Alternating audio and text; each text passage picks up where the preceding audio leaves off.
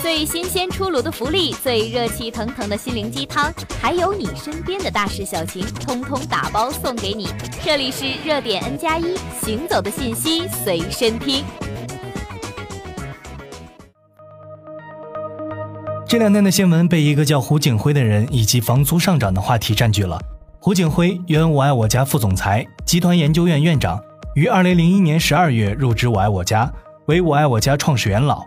胡景辉主要负责公司市场与战略研究、企划与品牌、业务推广及企业文化建设等工作。二零一八年八月十七号上午九点，胡景辉组织媒体电话会。解读近期房租上涨的问题，炮轰以自如蛋壳公寓为代表的长租公寓运营商是房租上涨的幕后黑手。八月十七号晚间，我爱我家集团发布官方声明，胡景辉对房屋租赁市场的看法仅代表其个人态度，并不代表我爱我家公司的观点。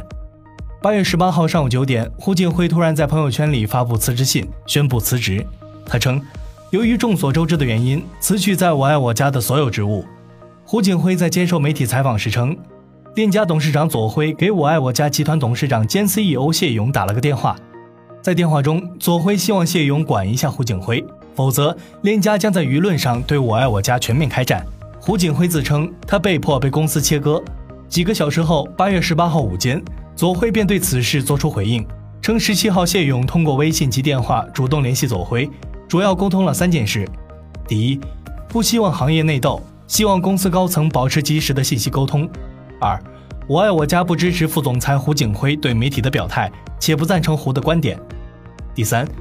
不满意胡一再有损上市企业形象的行为，在和我爱我家原董事长沟通胡在我爱我家公司的工作安排。左晖称，和我爱我家现任董事长谢勇见了一面，认识不足两个月，通过两通电话均为谢勇主动联系。同时，左晖强调，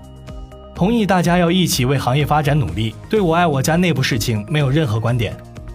八月十九号，胡景辉在个人新闻发布会现场表示：“我以为能在我爱我家干到退休，本来我在末日审判之后打算妥协了，但老板对我接下来的指责，导致我最终决定离职。”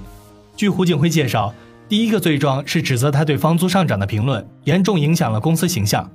第二个罪状是在和五八集团姚劲波的某场饭局上，因多向姚点了三道湖南菜，被认为是丢了我爱我家的脸。胡景辉的离职内幕演绎成一场罗生门。但此次事件的核心话题在于，长租公寓平台究竟是不是近期房租暴涨背后的推手？今年以来，在一二线城市住房租赁市场不断升温的大背景下，大量创业者和投资机构将目光投向长租公寓市场，长租市场呈现竞争白热化，中国租赁市场机构化管理或将成为未来的主要模式。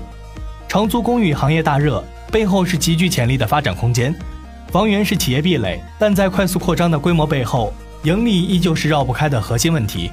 就盈利模式而言，长租公寓的主要收入依旧来源于房租租金。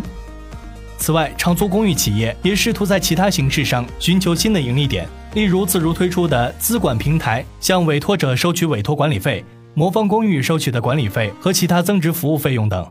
但从此次房租价格大幅上涨的原因来看，简单扣在长租公寓资本竞争的头上并不准确。尽管长租公寓平台觉得自己委屈。但随着胡景辉的炮轰引爆舆论，所有的指责都集中在了自如、蛋壳等身上。恒大研究院副院长夏磊认为，资本急切想要从烧钱模式进入到赚钱模式，房租上涨是必然结果。长租公寓参与方为了竞争市场份额，疯狂的融资、抢占房源、抢占市场份额，争取房租的定价权。有媒体指出，资本进入长租公寓市场，对于行业发展大有好处。不仅可以扩大城市存量资产的配置规模，还能提高运营效率。但在八月十七号，胡景辉公开发表了长租公寓爆仓比 P2P 更危险的结论。住建委联合市银监局、市金融局、市税务局等部门于当日集中约谈自如、相遇、蛋壳公寓等主要住房租赁企业负责人。约谈会明确要求住房租赁企业不得利用银行贷款等融资渠道获取的资金恶性竞争抢占房源。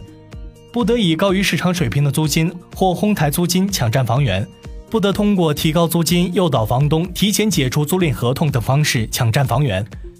在胡景辉看来，房租是民生问题，不能因为有资本的进入就推高房租。长租公寓不能只做表面文章，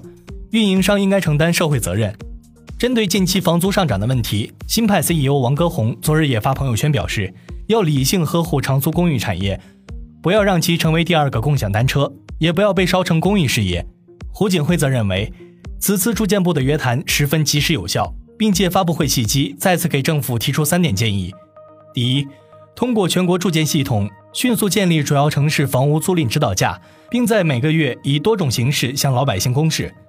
第二，如果在租赁指导价成型后再出现异常交易行为，老百姓可以向政府举报，政府也可以建立查处办法；第三，住建部门应尽快和一行三会建立联合工作机制。严格监管注入长租公寓领域的资本。目前已有五家上市公司老板抛出橄榄枝，邀请胡景辉做合伙人，而他本人则计划创办自己的私募基金。感谢收听今天的节目，更多精彩敬请锁定热点 N 加一。